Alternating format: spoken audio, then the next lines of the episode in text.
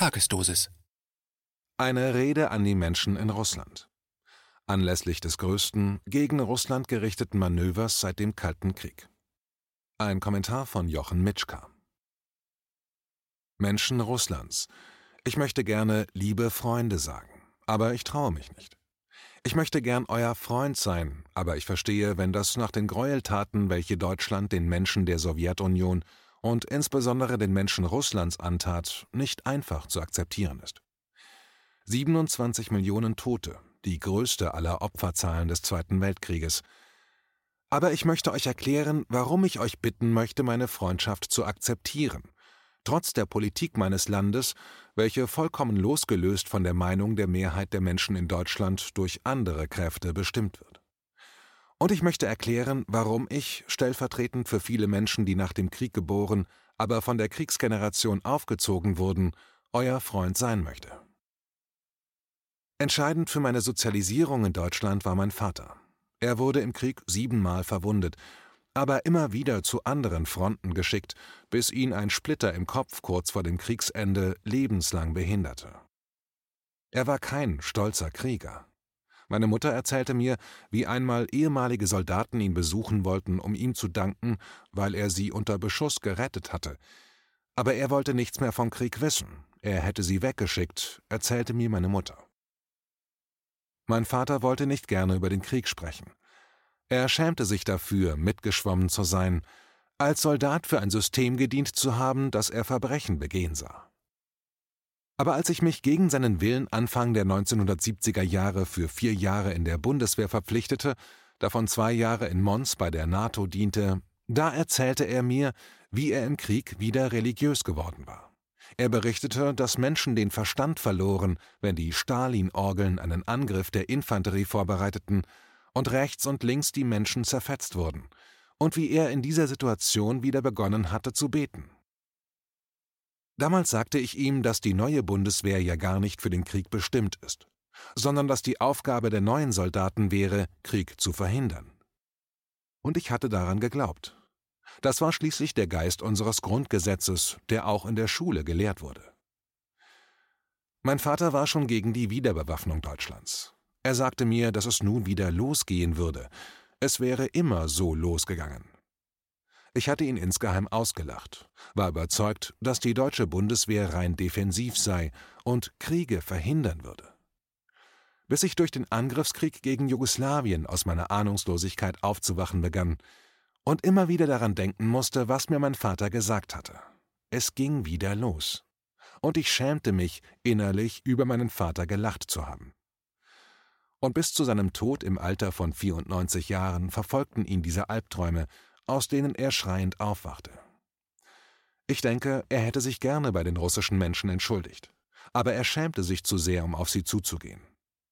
Und so tue ich das nun angesichts des größten gegen Russland gerichteten Manövers der NATO-Mächte, auch von deutschem Boden aus, in der Hoffnung, dass sie verstehen, dass es dieses Mal eine immer größer werdende Zahl von Menschen gibt, die nicht mit dem Strom schwimmen wollen, die sich gegen einen Krieg mit Russland einsetzen wenn auch noch eher verhalten, weil die volle Gefahr noch nicht erkannt wird. Wenn deutschsprachige Wissenschaftler in voller Arglosigkeit wieder davon sprechen, Zitat, Ordnungsvorstellungen mit militärischer Macht, Zitat Ende, durchzusetzen, wenn Politiker wieder mehr Militäreinsätze fordern, wenn Medien Regierungen anderer Länder dämonisieren, wenn in beispiellosem Maße aufgerüstet wird, dann wissen wir, die Lehren des Zweiten Weltkriegs gehen langsam aber sicher verloren. Aber das darf nicht sein. Deshalb bitte verzeiht meinem Vater und lasst uns gemeinsam gegen diesen Wahnsinn auftreten. Lasst uns Freunde sein, die gemeinsam an einem Ziel arbeiten, nämlich an einer Welt, in der Regeln nicht nur für die militärisch Schwächeren gelten, sondern für alle. Eine Welt, in der Konflikte durch den Versuch von Interessensausgleich gelöst werden, statt durch Erpressung, Sanktionen und Bomben, die Macht des Stärkeren. Eine Welt, in der Vereinbarungen und Regeln das Handeln der großen Mächte bestimmen und nicht die ihnen verfügbare wirtschaftliche und militärische Macht. Eine Welt, in der die Menschen über Grenzen hinweg zusammenhalten, um die da oben unter Kontrolle zu bringen, sie vom Schlimmsten abzuhalten. Es ist schwer, gegen die Indoktrinationen, den sozialen Druck und die Macht der Medien, gegen den Strom zu schwimmen. Aber das Internet hat ein Fenster zur Wirklichkeit geöffnet, das sich erst langsam schließen lässt. Lasst uns gemeinsam versuchen, dieses Fenster zu nutzen, um uns laut und deutlich zuzurufen Frieden, Mir. Kommt uns besuchen, so wie wir euch besuchen. Lasst uns gemeinsame Gruppen im Internet bilden, in denen wir uns in einer vereinbarten Sprache treffen und diskutieren. Lasst uns gemeinsame Aktionen starten, um gegen diesen Wahnsinn eines neuen Krieges aufzustehen.